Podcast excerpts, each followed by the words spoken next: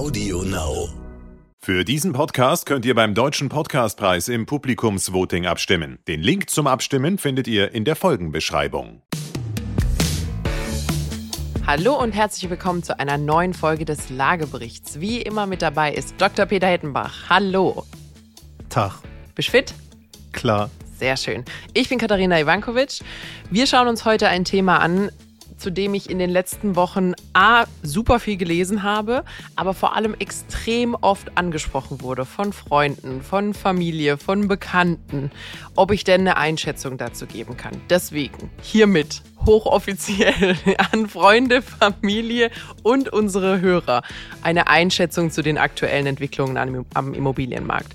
Es tut sich gerade sehr viel, es kommt sehr, sehr viel durch die Presse darüber, dass die Preise jetzt beginnen werden zu fallen, was die Auswirkungen des Krieges auf den Immobilienmarkt sind, dass da jetzt doch nochmal vor allem in Kombination mit der Zinswende nochmal extrem viel passiert.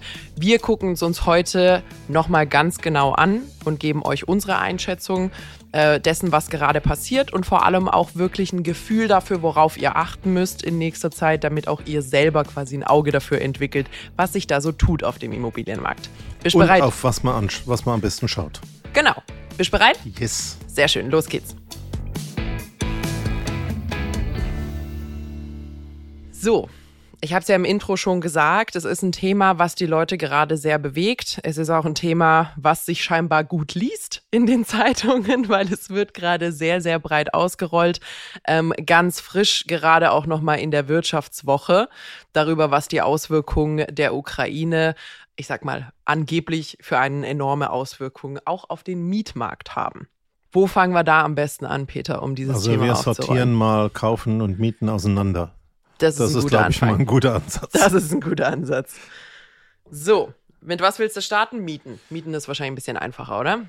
Ist mir grundsätzlich äh, egal, aber natürlich werden wir bei dem Mieten, das ist, denke ich, ähm, gar keine Frage, sehen, dass es ähm, insbesondere in den Nebenkosten Steigerungen geben wird. Massive. Das Thema Energiepreise, also wer sich da mal beschäftigt, die äh, Energieversorger haben teilweise bis acht Verzehnfachung der Preise. Wir sehen momentan bei den Verbraucherpreisen 20, 30 Prozent. Wir werden 200 Prozent sehen bis zum Ende des Jahres. Also das ist sicherlich ein Punkt. Äh, das Thema Nebenkosten wird steigen. Wir haben ja auch in anderen Folgen schon mal erzählt, Grundsteuer wird umgeschlagen, kommt noch Stück drauf und ähm, vor dem Hintergrund denke ich, dass bei dem Thema Mietpreise vor allen Dingen mal das Thema Nebenkosten betrachtet werden muss. Mhm. Und wenn man jetzt die reine Mietsache selber mal anschaut, ähm, glaube ich, dass dort also im Wesentlichen stabile Verhältnisse vorherrschen werden. Mhm. Was für Gründe soll es geben, günstiger zu werden momentan? Naja, sehr ganz einfach. Jeder, der Angebot und Nachfrage versteht, weiß, es kann eigentlich nur eins von zwei Dingen sein. Entweder haben wir zu viel Angebot oder wir haben zu wenig Nachfrage für dieses Angebot. Und dem schließe ich mich an. Aus dem Marktgesetz werden wir sehen, Miete wird in den Ballungsräumen noch stärker nachgefragt. Wir kommen ja auf das Thema äh, Eigentum und Neubau auch nochmal zu sprechen. Mhm. Also von der Seite her würde ich mit Stabilisierung der Verhältnisse rechnen, auf keinen Fall mit nach unten Bewegungen. Nee, und ähm, das Thema aufwärts, ähm, ja, da kommen wir nochmal auf das Thema äh, Einkommen zu sprechen. Ähm, da denke ich, werden jetzt auch gewisse Grenzen gesetzt werden. Aber Faktor heißt, die Hauptmietsache wird stabil bleiben und die Nebenkosten werden sich einfach aufgrund der Energiekosten und so weiter, ähm, denke ich, erhöhen. Ein paar Trends, die man sieht, aber auch die gleichen sich wieder aus, ist, dass die Umzugsquoten voraussichtlich niedriger sein werden, deutlich niedriger sein werden im, in diesem Jahr und auch im vergangenen Jahr, als sie es normalerweise sind. In der Regel haben wir ungefähr 10 Prozent. Wir haben jetzt noch keine wissenschaftliche Erhebung dazu, da bin ich mal gespannt auf die. Hm, man kann aber schon einiges sagen, denn genau. es gab in der Vergangenheit, also den letzten fünf Jahren schon den Trend, beispielsweise in der Wohnungswirtschaft, den professionellen Anbietern, die günstige Mieten hatten war, ich kenne das aus der Untersuchung Berlin-Brandenburgischer Wohnungsunternehmen, waren die Umzugsquoten geringer wie im Gesamtmarkt in Berlin. Das heißt also, wer was günstiges hatte, der ist da sitzen geblieben, würde mir ja alle genauso machen. Genau. Und das heißt, jetzt vor diesem Hintergrund ähm, könnte man vielleicht noch das Szenario haben, wenn ich in einer Wohnung bin, die total brutal schlechte Energiewerte hat und 60 Liter Heizöl verbraucht anstatt 6. Mhm. Ähm, da könnte man sich sowas überlegen, aber ich glaube in der Masse nicht. Und wir haben ja auch gesehen, in der Wohnungswirtschaft insgesamt wurde gut saniert. Da gibt es diese Fälle gar nicht mehr so. Genau. Was ich aber meinte, ist, es ist ein sich selbst ausgleichender Effekt von, wenn Leute nicht umziehen, werden zwar keine Wohnungen frei, aber es sind, diese Leute fehlen natürlich auch als Suchende auf dem Markt. Deswegen an der Stelle, ja, also alle Mieter ordentlich sparen, wirklich ordentlich, ordentlich sparen. Da kommt einiges, einiges auf einen zu in den nächsten zwölf Monaten. Alles andere, ich, man kann wirklich nicht guten Gewissens irgendjemandem Hoffnung machen, dass Wohnen in Berlin oder in München oder so demnächst günstiger wird. Es, es ist einfach absolut nicht der Fall. So, und dann können wir gleich mal einen ersten Blick werfen in das Thema Kaufen, Neubau und Bestand. Mhm. Ich habe ja von dem Markt, ähm, und zwar nicht, weil ich jetzt da der Allwissende bin, sondern ich habe ja da meine Lieblingsstudie aus ähm, Anfang 2000er Jahre von dem Professor Sven Radi, der einfach bewiesen hat, dass die Mechanik im Markt beim Kaufen heißt, wenn tatsächlich Preisveränderungen stattfinden. Und beim Kaufen denke ich, dass sowas kommen wird wir gehen nochmal gleich näher drauf aus, dann ist die erste Bewegung in Märkten nicht, dass die Preise sinken. Alle beten ja momentan runter, oh, da werden die Preise sinken, weil es wird jetzt alles schwierig werden.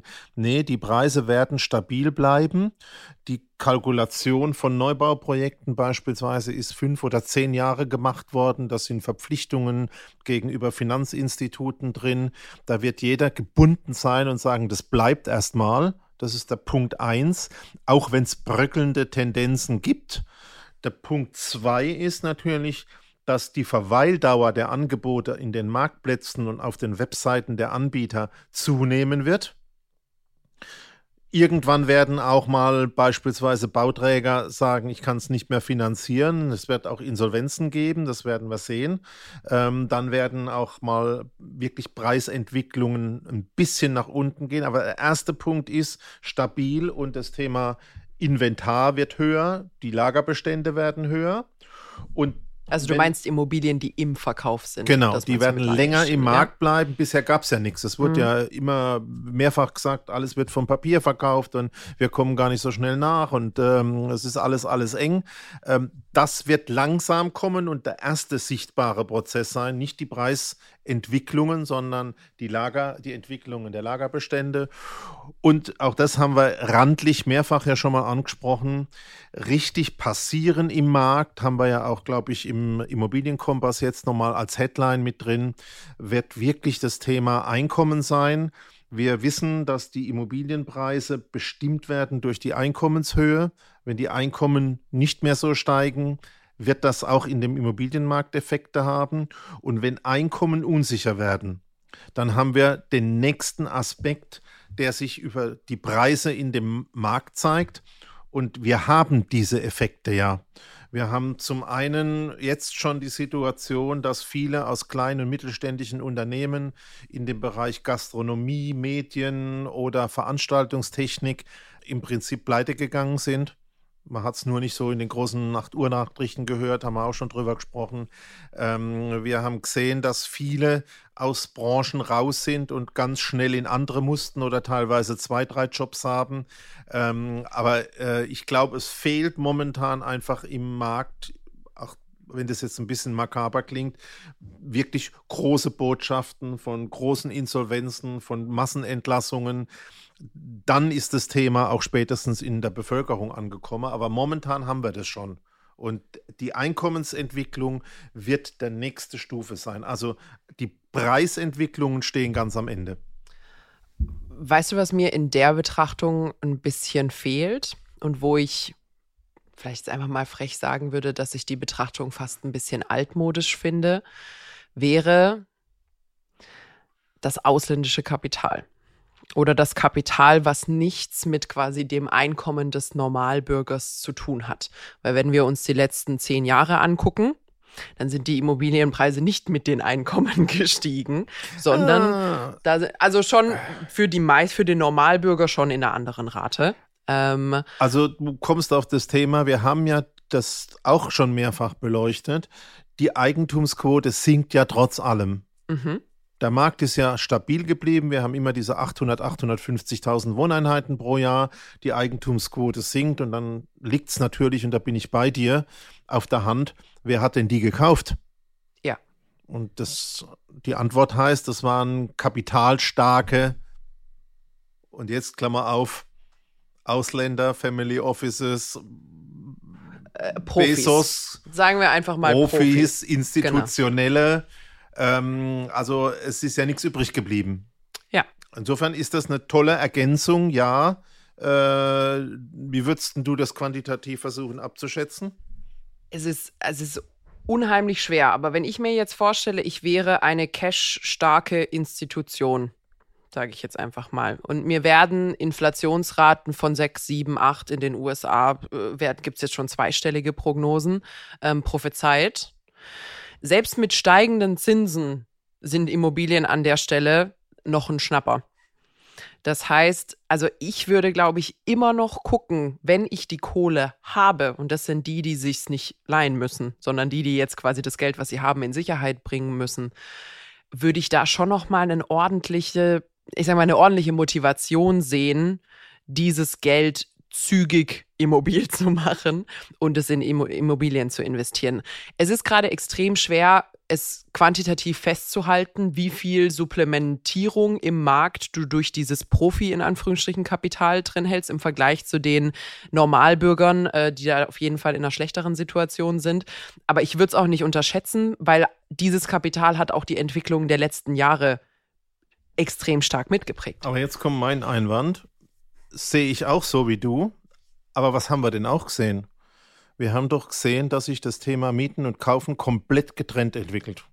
Ja. ja. Das erklärst du mir ja gerade eben auch wieder. Du sagst mir, ja, pass mal auf, das Thema Kaufen hat was mit dem großen Geld und international zu tun und mit dem großen Kapital und mit Profis und Institutionellen. Und die haben genug Geld, mhm. die können auch kaufen und die haben auch ihre eigenen Zinsberechnungen, wenn die keine Kredite von Fremd brauchen. Mhm. Aber letztlich müssen irgendwann mal ja diese Wohnungen auch vermietet werden. Ja. Und deswegen ist diese Entkoppelung von dem Mietmarkt, der ja wirklich was damit zu tun hat, wie viel Geld haben denn die, die da tatsächlich Mieter sind, wo suchen die denn was, in welchen Größenordnungen. Wenn sich das weiter entkoppelt, wird ja irgendwann mal auch das Problem größer. Das, das finde ich ein sehr, sehr spannend. Also, wir sagen bei sowas spannend. An der Stelle bitte immer verstehen, wir haben da Empathie dabei, aber das ist jetzt gerade einfach mal wissenschaftlich betrachtet. Wenn ich eine Kapitalanlage treffe, egal in welchem Rahmen, aber je größer die Kapitalanlage, desto professioneller ist man da ja dabei, gibt es ja immer auch ein Risk Assessment. Also es wird wirklich das Risiko für diese Kapitalanlage ermittelt, inklusive zum Beispiel Zahlungsausfällen, Mietausfällen. Also da wird alles Mögliche gemacht von Immobilie wird zerstört durch Erdbeben bis hin zu der Cashflow passt nicht mehr, weil meine Mieter aus irgendeinem Grund quasi Schwierigkeiten haben, die Miete zu bezahlen. Und das finde ich, das finde ich ein sehr interessanter Aspekt. Ist ja wie bei Aktien eigentlich an der Stelle wenn dieser Risikofaktor für ähm, Liquiditätsschwierigkeiten der Mieter eventuell durch zu hohe Nebenkosten oder durch Einkommensschwierigkeiten oder durch die Miete ist jetzt halt einfach zu hoch geworden, ähm, an der Stelle so hoch wird, dass es diese Anlage unattraktiv macht, weil das Risiko, dass ich dort Liquiditätsprobleme bekomme, so groß ist, dann hast du natürlich ein sehr, sehr schnelles Umdenken bei diesen Leuten, die sich dann auf andere Kapitalanlagen stürzen. Das und, und das wäre auf jeden Fall ein krasses, ich sag mal, Stimmungsbarometer im Markt, wenn man das feststellen würde. Und jetzt hast du das äh, ganz unpersönlich für das große Kapital und die großen Institutionellen erklärt. Überleg dir mal, du hast jetzt dir fünf Wohnungen angeschafft als Altersvorsorge, ja. weil du an diesen Generationenvertrag nicht glaubst mit der Rente. Ja. Und ähm, jetzt äh, hast du natürlich auch da ein bisschen risikobereit investiert und hast gesagt, Mensch, also ich muss ja nur fünf Jahre überstehen. Ähm, danach wird es ja besser und ähm, bist ziemlich an deine Grenzen gegangen und sagst, ja, ich habe jetzt irgendwie fünf Wohnungen und im Prinzip finanzieren die sich selbst, aber es bleiben vielleicht noch im Monat 1000 Euro für mich Risiko übrig, mhm. ähm, die eingeplant sind. Mhm. Und jetzt schaust du mal hin und sagst, ähm, nicht nur, dass das Zinsrisiko auf einmal sich verdoppelt oder verdreifacht, sondern vielleicht hast du auch den Cashflow, der aus deinen Mietern kommt, nicht mehr, weil beispielsweise die die Nebenkosten nicht mehr zahlen können.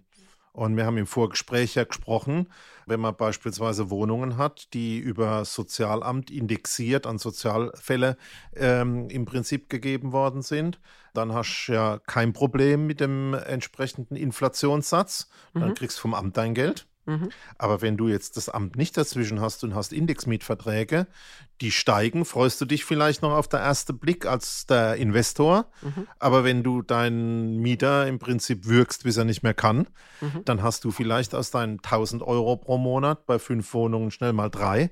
Und die stehst du halt auch nicht mehr, weil in zwölf Monaten sind das 36.000 Euro. Mhm.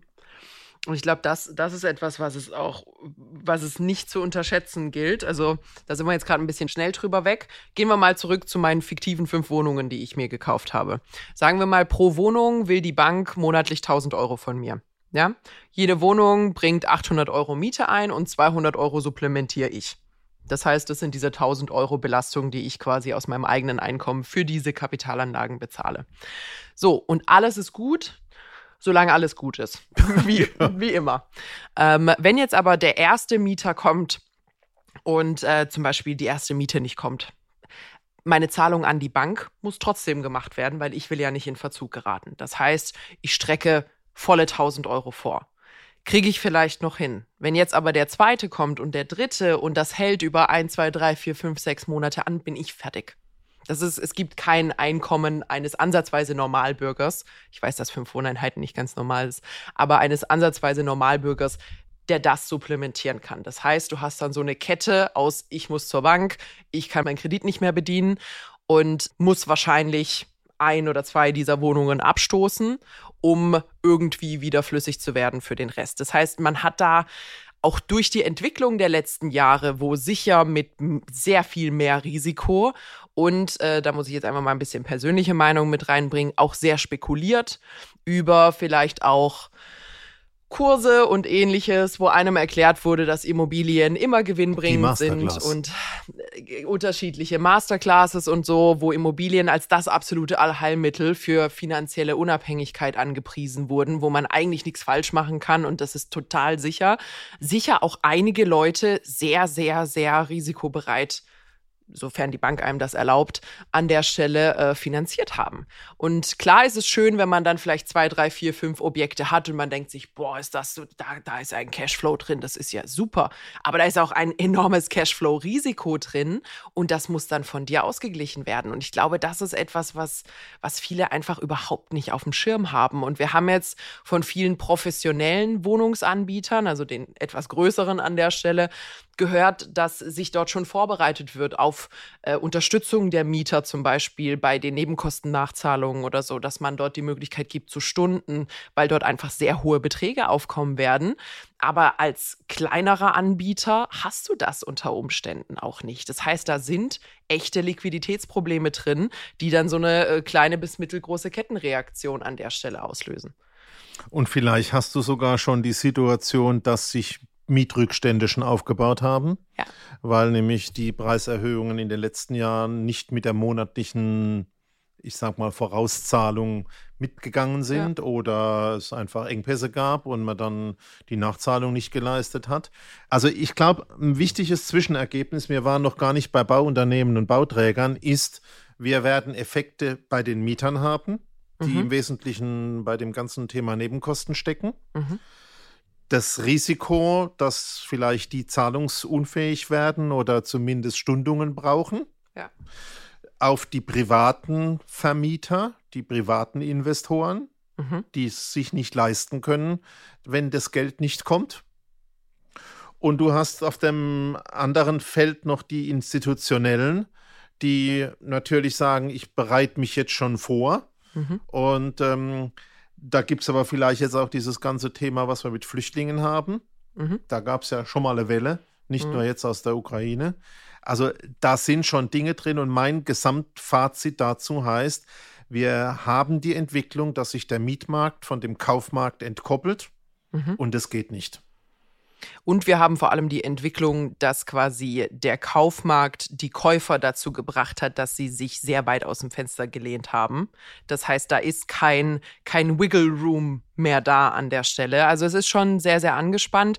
Und das wäre an der Stelle mal vom Gespräch bis hier auch das einzige Potenzial, wo ich in Anführungsstrichen Billigverkäufe sehen würde. Das sehen wir ja auch immer, wenn du in Panik verkaufen musst, wenn du eigentlich sofort abstoßen musst, weil zum Beispiel die Bank dir im Nacken sitzt oder sonst irgendwas. Normalerweise dann, bringst du mir doch immer die amerikanischen Worte, der Fire Sale. Der Fire Sale, genau. Gibt es bei Unternehmen, gibt es aber auch bei Immobilien. Das heißt, wenn irgendwas schnell weg muss, wenn schnell Liquidität her muss, dann wird das in der Regel auch ein bisschen günstiger verkauft.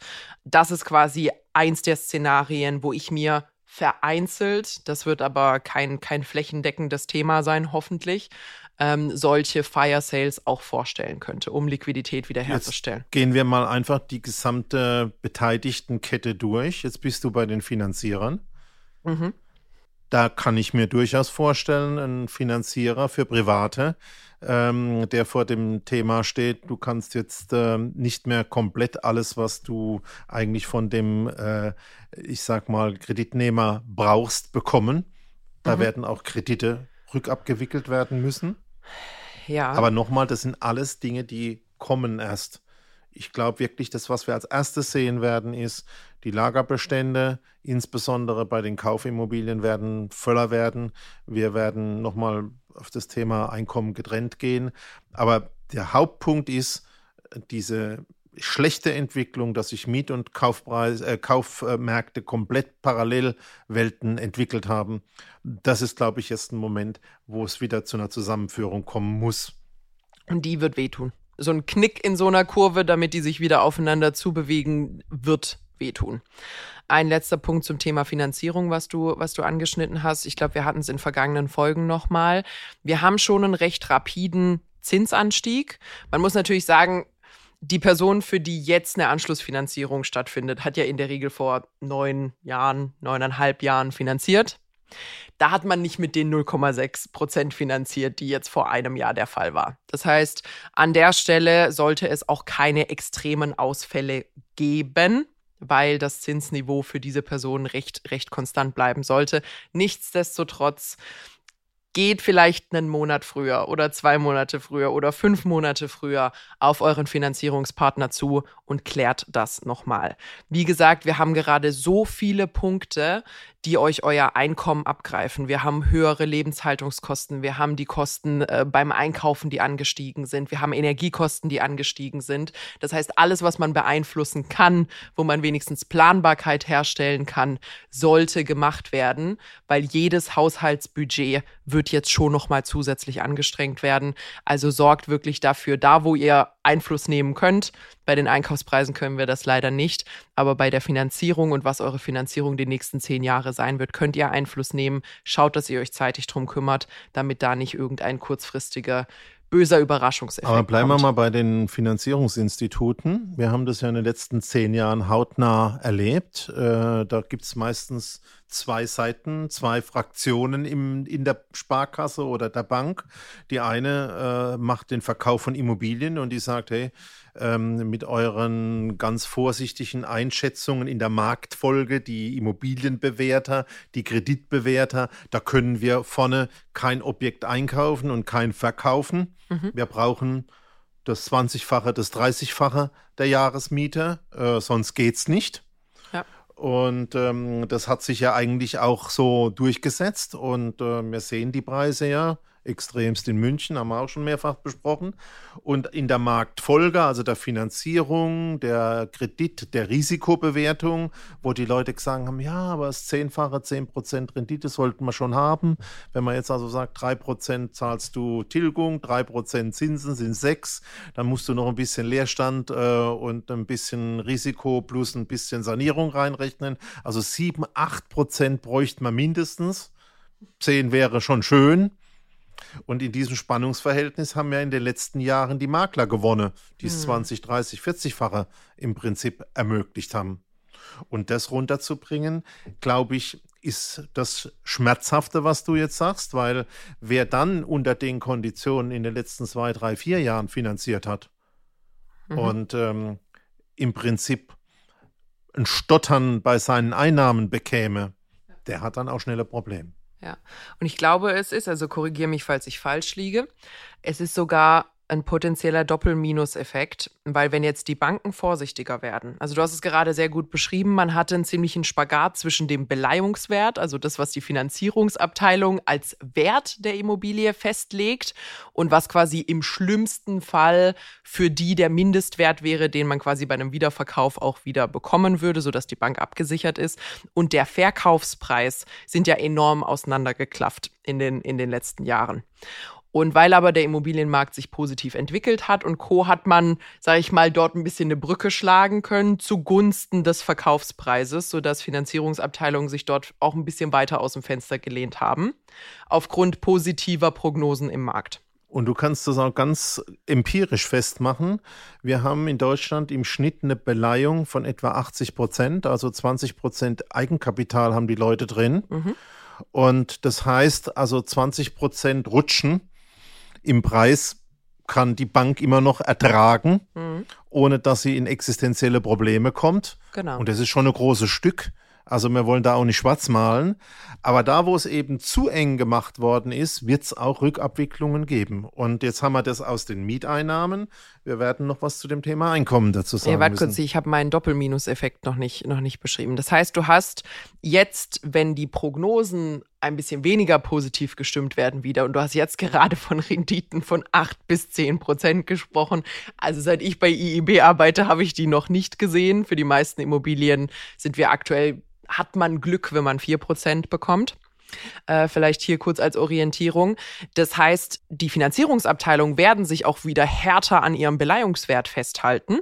Das heißt, man hat eine größere Kluft an der Stelle zu einem potenziellen Verkaufspreis und der muss supplementiert werden mit Eigenkapital, wenn man dieses Geld haben will. Das heißt, A, höhere Zinsen, aber B, da muss auch wieder mehr Cash rangebracht werden, weil die Banken wieder mehr Sicherheit haben wollen, als das vielleicht die letzten Jahre der Fall war. Autsch. Jetzt kommst du wieder auf die institutionellen, die im Regelfall das Eigenkapitalproblem nicht haben. Also es wird da wieder, insofern ja, doppelte Rückkopplung geben. Das Thema ähm, eigene Immobilien, äh, das Thema eigengenutzte Immobilien ganz ja. äh, als Oberbegriff, ähm, wird noch, die Eigentumsquote wird da noch weiter zurückgehen. Ja, und leider wieder ein Fall, wo äh, Familie Schmidt auf die Mütze kriegt, aber Firma XYZ mit Hunderten von Wohneinheiten an der Stelle definitiv den längeren zieht. Okay, so. Wir haben das Thema Neubau noch offen. Ah, ich glaube, insgesamt geht es jetzt nach der Finanzierer-Thematik auf das Anbieter, mhm. äh, Bauunternehmen, Bauträger etc. Mhm. Äh, wir haben ja alle den Eindruck, dass die ja ganz fette Jahre hatten und ähm, im Prinzip alle in Geld schwimmen und äh, sicherlich gibt es auch viele, die da gut äh, Geld verdient haben, äh, auch mit der Tendenz, je größer, desto mehr. Aber natürlich haben die auch Situationen, wir haben ja mehrfach darüber gesprochen, die Entwicklungszeiten dauern viel länger wie geplant.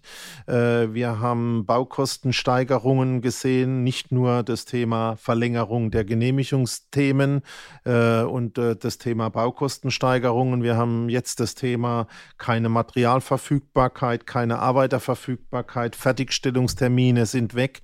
Und wenn man da einfach sieht, dass ein Bauträger von Anfang an vielleicht vielleicht 10, 20 Prozent Rendite einplant, sind die halt, wenn es mal zwei Jahre länger dauert, auch schnell weg.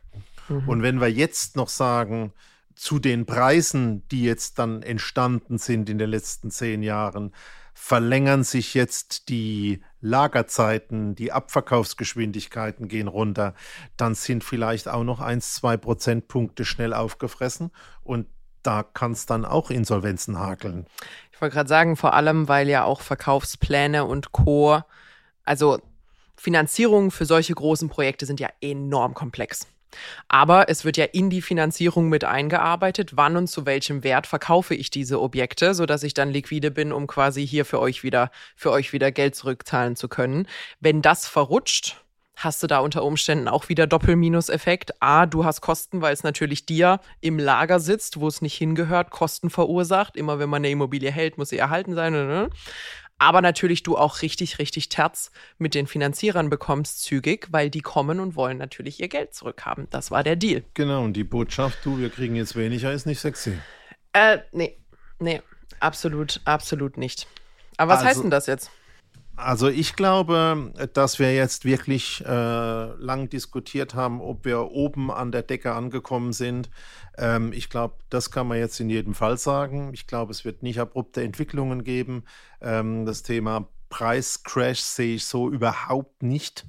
Ähm, ich sehe die Nebenkostensteigerungen, ansonsten Stabilisierung der Preise auf dem hohen Niveau. Wir haben ja darüber gesprochen, Stagflation, also weniger Geschäft bei höheren Herstellungskosten und mhm. Einkaufspreisen. Und vor dem Hintergrund glaube ich wirklich, dass äh, man jetzt das sehen wird in dem großen Markt. Neubau ist ja nur ein Prozent ähm, der Bestandsobjekte werden wir alle werden halten, werden nicht mehr umziehen. Wir werden einen Rückgang äh, sehen bei dem ganzen Thema Umzugsquote, auch alles, was da hinten dran hängt, Umzugsfirmen, neue Möbel kaufen und dieser ganzen Geschichte. Da müssen wir jetzt wirklich verstärkt drauf schauen. Und die Hauptproblematik ist aus meiner Sicht diese Entkoppelung von Miet- und Kaufmärkten. Und ähm, diese wieder Einjustierung, die wird schmerzhaft werden für alle. Glaube ich auch. So, das ist jetzt eine Menge zum Zusammenfassen. nee, das Hauptproblem ist, glaube ich, wirklich, ein Markt besteht aus allen Teilnehmern und diese Trennung, auch wir haben ja heute gar nicht so über dieses Modern Money Theory gesprochen, dieses Trennen von Kaufpreisen und von Mieten, diese wirklich sehr vom Zinsmarkt gesteuerten Kaufeffekte und die von dem Verfügbarkeitsmarkt gesteuerten Mieteffekte, dass die sich so auseinander dividieren, so nebeneinander entwickeln, das ist das Kernproblem und das muss jetzt wieder zurück. Ja, ich glaube, ich glaube, man kann es auch so grob zusammenfassen. Ich hatte ja schon mal, ich weiß nicht mehr in welcher Folge das war, aber schon mal die Story erzählt, von der ich nicht 100% weiß, ob sie stimmt, aber es ist eine schöne Story, äh, wo zwei, nach, nach der Finanzkrise 2007, 2008 die Queen ja ihre Financial Advisors, ihre Finanzexperten gefragt hat, sag mal, wofür habe ich euch eigentlich? Warum, warum hatten da keiner Alarm geschlagen rechtzeitig? Warum hat man das denn crashen lassen? Und ähm, sie ihr gesammelt geantwortet haben. Ja, es hat halt keine Alarm geschlagen, weil wer will denn der Buhmann sein, der die Punschschüssel vom Tisch nimmt, wenn die Party gerade am schönsten ist? Und ich glaube, dieser Rausch eines nach oben entwickeln eines Marktes ist nicht zu unterschätzen. Und ich glaube, in den letzten, ja eigentlich im letzten Jahrzehnt haben wir, ähm, also ich sage jetzt mal wir im Sinne des gesamten Marktes, äh, wurden an der Stelle zugunsten des Wachstums eine Menge Sicherheitsmechanismen, Puffer und ähnliches abgegraben, abgetragen eliminiert, rausgenommen. Das heißt, wir haben jetzt wirklich einen Markt, der bis zum Äußersten angespannt ist ein Markt, äh, wo alles gut ist, solange alles gut ist. Und ich glaube, wenn es da jetzt wirklich mal ordentlich ruckelt, vor allem beim Thema Liquidität des Normalbürgers, Liquidität, also Einkommensverfügbarkeit, dann ist das etwas, was ganz, ganz schnell ordentlich anfängt zu wackeln und dann auch wirklich solche äh, Ripple-Effekte, quasi eine, äh, eine Kettenreaktion durch die gesamte Branche jagt. Und das wird man dann auch sehen. Und da wird's meiner Meinung nach nicht unbedingt Gewinner geben an der Stelle sondern das wird einfach nur ouch. Und wenn wir wirklich mal von großen Unternehmen hören, die ähm, Kurzarbeit arbeiten, die äh, Arbeitslose erzeugen, Entlassungswellen, ähm, wenn wir die sehen, dann wird es auch dann tatsächlich im Immobilienmarkt richtig sichtbar. Mhm. Insofern bin ich schon der Meinung, das ist eigentlich einer der Hauptdinge. Der Rest Ja, das ist so erzeugt. Da haben wir uns mehr oder weniger dran gewöhnt. Das Thema Miete und Kaufen nebeneinander ist halt nicht gut. Muss jetzt auch wieder zurück. Aber der steuernde Faktor werden jetzt wirklich die Einkommen sein. Das heißt, nochmal, also wir werden den Großinstitutionellen keine Tipps geben. Die haben Leute, die sie dafür bezahlen. Ihr könnt uns auch gerne anfragen, dann rechnen wir dafür ab. Aber für quasi die normalen Teilnehmer des Marktes. Mieter, wie immer, sparen, sparen, sparen. Also am liebsten jetzt schon fiktive Nebenkostenvorauszahlungen zur Seite legen. Es kommt eine dicke Rechnung auf einen zu. Schaut wirklich, dass ihr da vorausplant. Ähm, da wird sehr, sehr schwer, wenn die Rechnung erstmal ins Haus geflattert ist, nochmal was zu machen. Die Vermieter, vor allem die Privatvermieter, geht mal rechtzeitig auf eure Mieter zu. Macht mal eine Wasserstandsmeldung, wo es bei denen steht wo man sich da trifft, weil auch da ist die Situation, wenn absehbar ist, dass da in zehn Monaten nicht ausreichend Kapital sein wird, kann man auch selber dort noch ein bisschen gegensteuern. Wenn man wartet, bis die Rechnungen da sind und sie nicht bezahlt wurden, ist es zu spät für solche Sachen. Also dort auch nochmal, es ist wieder eine Zeit des Tuns. Ähm, das heißt, aktiv werden, nicht einfach in die Schockstarre verfallen und Angst haben für jeden Marktteilnehmer an der Stelle und wirklich gucken, dass man da auch ein Miteinander hat. Ähm, an der Stelle, der Vermieter kann nicht so viel dafür, was die Nebenkosten sind, aber alle sind an der Stelle in einem ähnlichen Boot. Schaut, dass ihr da zusammenarbeitet, dass man da miteinander eine Lösung findet, die für alle Beteiligten funktioniert und da dann wirklich irgendwelche bösen Überraschungen nach dem Jahresende abgewendet werden können. Hast du noch was zu ergänzen? Nee. Nee, also Nee. Gut. Gut.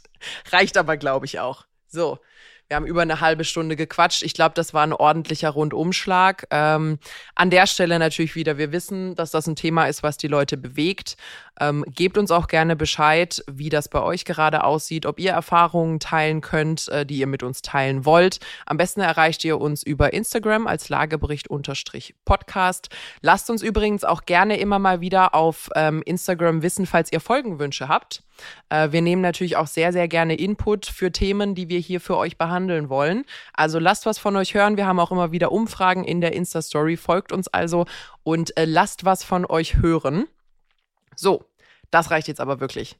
An der Stelle ähm, war ein harter Tobak. Ich hoffe, Peter will was sagen. Trotzdem eine gute Zukunft mit Immobilien. Trotzdem eine gute Zukunft mit Immobilien. Genau, wir wünschen euch alles Gute und ihr findet uns wie immer mittwochs bei Audio Now und überall, wo es Podcasts gibt. Bis dann. Tschüss.